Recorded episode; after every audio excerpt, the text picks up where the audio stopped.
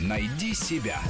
Интересные профессии с Аллой Волохиной. Профессиональный турист, агротурист, волонтер. Летний сезон закончился, однако можно лето для себя продлить, да еще при этом не потратить, а заработать деньги.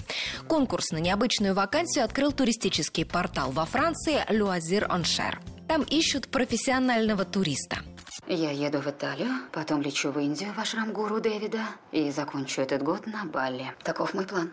Задача профессионального туриста на протяжении четырех месяцев лично испытывать на себе прелести предложений этой туркомпании. Среди полутора сотен вариантов исследование железных рудников в Лотарингии, обед в индийском ресторане, ночь в замке, массаж в хамаме, курсы сомелье, дайвинг в Средиземном море.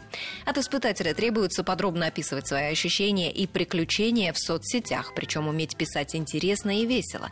И, разумеется, много фотографировать. Необходимо также держать связь с командой, которая организует туры, чтобы высказывать им свои соображения, как можно улучшить отдых. От претендентов на вакансию профессионального туриста требуется иметь водительский стаж не менее двух лет, общительность, коммуникабельность, энергичность и любознательность. Зарплата 2000 евро, плюс возмещение расходов по транспорту и питанию в поездках. Для этой работы компания готова готова отобрать аж пятерых сотрудников. Нужно успеть подать заявку на участие в конкурсе до 2 сентября включительно. Конечно, это очень редкое предложение, но можно придумать и другие способы путешествовать работая. К примеру, программа ОПЕР. Это вариант образовательного и культурного обмена с получением навыков по работе с детьми. Молодые люди от 18 до 30 лет живут в принимающей семье и помогают присматривать за детьми. Кормят и провожают их утром в школу, играют с ними, гуляют, делают уроки, выполняют легкую работу по дому. В разных странах, где действует программа, немного различаются условия. В США от участника программы требуется работать 45 часов в неделю, в Германии 30.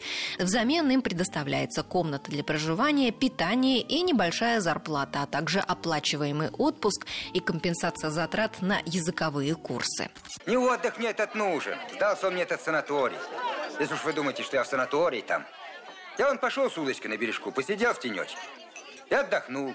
Еще одна интересная возможность – стать агротуристом. Поехать на какую-нибудь ферму. Работа займет от 4 до 6 часов в день. За это агротурист получает бесплатное жилье и питание. Может вместе с местными жителями заниматься рыбалкой или охотой народными промыслами.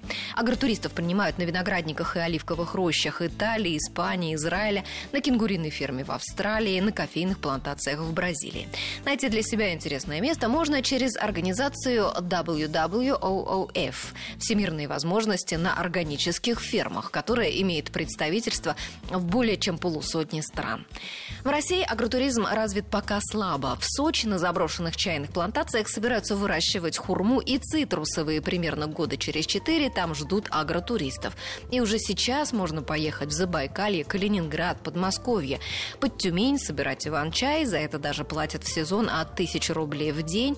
В Ленинградскую область зовут агротуристов ухаживать за кроликами, в Астрахань на помидорные грядки.